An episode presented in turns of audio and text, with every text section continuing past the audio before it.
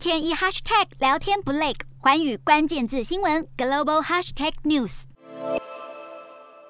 今天的国际新闻快评要来谈谈北京冬奥与两岸关系之间的关联性，探讨中国如何利用冬奥的场合来对台进行统战，进而去检视奥运会真的可以政治归政治，体育归体育吗？中国利用举办奥运的机会，一展中国模式的成功经验。北京甚至是全球唯一举办过夏季与冬季奥运的城市，可以说对中国而言，这不只是为了筹办全球体育赛事这么简单。透过政府由上至下的动员及资源投入，对外展示国家影响力以及打造国家形象，证明政治实力才是中国最主要的目的。当然，面对欧美国家围堵中国策略奏效，如何反制外交抵制的负面效应，是中国这次举办北京冬奥的主要挑战。中国必须树立全球亲中集团的领导地位，才能让这场奥运史上争议最大的奥运会得以保留部分颜面。所以，中国借由奥运场合进行政治宣传，来演练未来因应全球二元化的趋势。所谓全球二元化，是指以美国为首的民主集团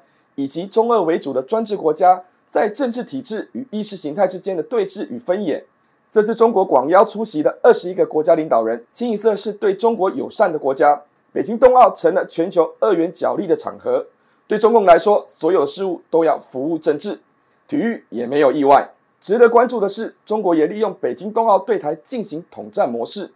采取双向并进的手段，引进国际压力，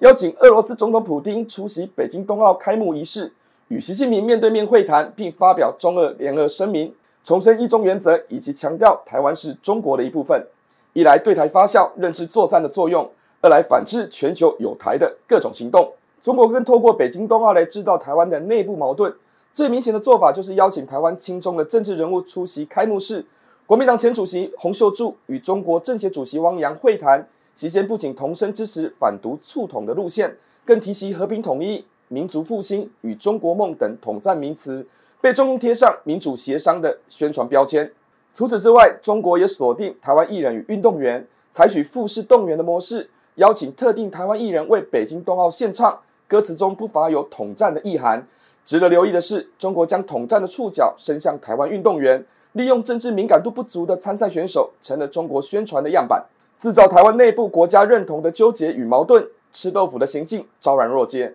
持平而论，一场北京冬奥引起两岸政治纷争，这固然有两岸复杂关系的因素，同时也让政治归政治，体育归体育沦为空话。中国利用北京冬奥对台进行统战的行径，自然没有太大的意外。但是从台湾主流民意的走向来看，这样的统战手法，秦中政客没有代表性，促统的交流与协商毫无意义。而台湾艺人的配合演出，买不到台湾的人心，也难以获得认同，反而激起更多的反中情绪。Hello，大家好，我是寰宇新闻记者黄云婷。你跟我一样非常关注国际财经、政治与科技趋势吗？记得追踪寰宇关键字新闻 Podcast，以及给我们五星评级，更可以透过赞助支持我们哦。